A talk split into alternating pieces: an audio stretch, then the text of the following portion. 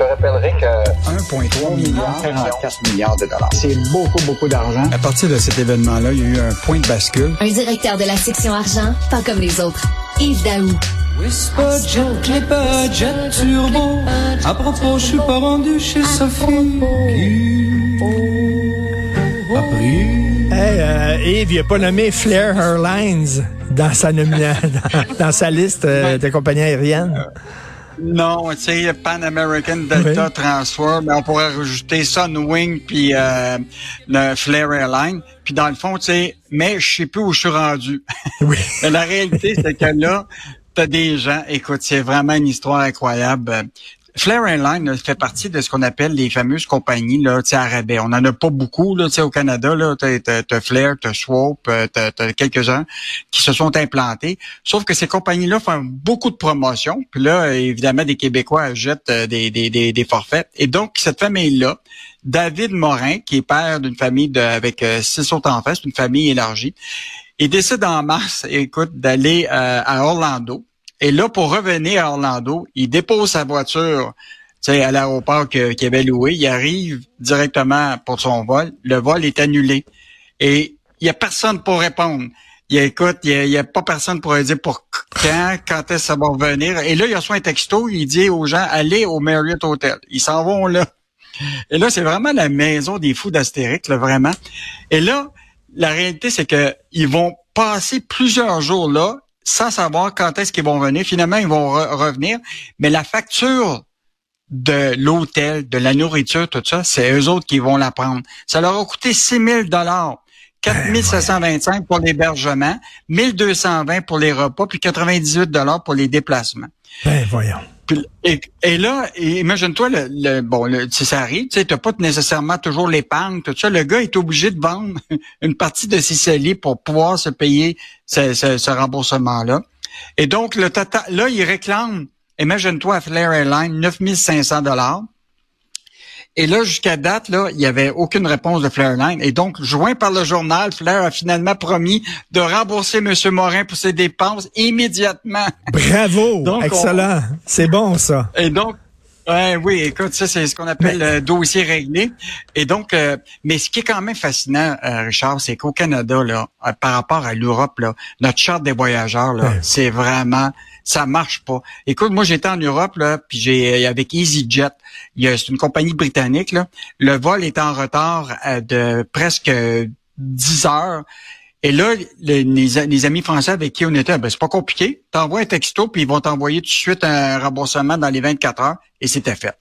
Donc, euh, ici, là, sais-tu quoi? Eux autres, ils étaient le 39 millième cas d'attente pour se faire rembourser par l'Office de transport du Canada. Écoute, notre système de, de Attends compensation... minute, attends une minute. Il y a 39 000 personnes qui attendent pour se faire rembourser. Oui, en fait, l'idée, c'est que tu as l'Office des transports du Canada, tu peux porter plainte. OK? Et lui, il a porté plainte, mais ils ont répondu, tu es le 39 millième qui attendent pour qu'on puisse régler ton cas, tu comprends-tu? Écoute, c'est...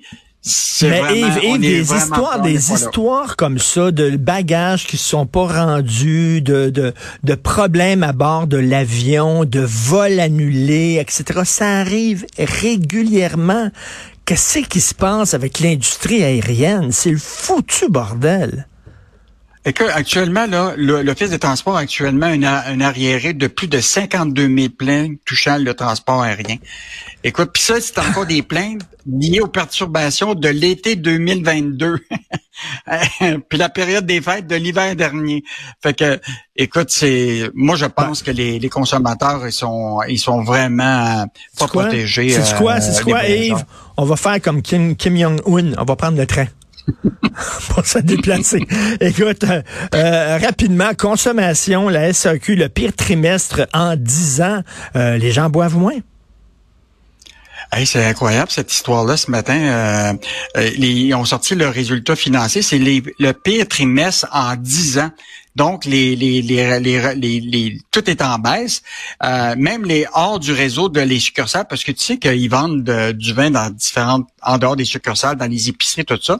C'est en baisse de 25% et donc, euh, Jacques Farcy, là, qui est le nouveau PDG, rappelle- rappelle-toi que lui était à la tête euh, de, de la société. Oui, exactement. Ah oui. c'est le PDG du, c'est le PDG du vice. oui.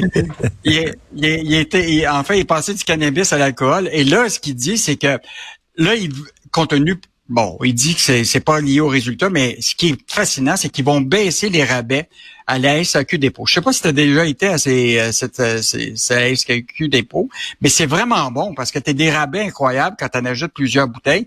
Et là, la question, c'est qu'ils vont couper de 5% les rabais sur toutes les formules qu'ils avaient. Et donc, euh, ben là, c'est sûr que les gens seront, vont être déçus parce que ça va, ça, ils vont perdre leur euh, leur avantage. Et là, lui, le PDG, il a dit, on fait ça parce que je pense que c'est une bonne affaire de pas faire trop de promotion pour euh, l'alcool.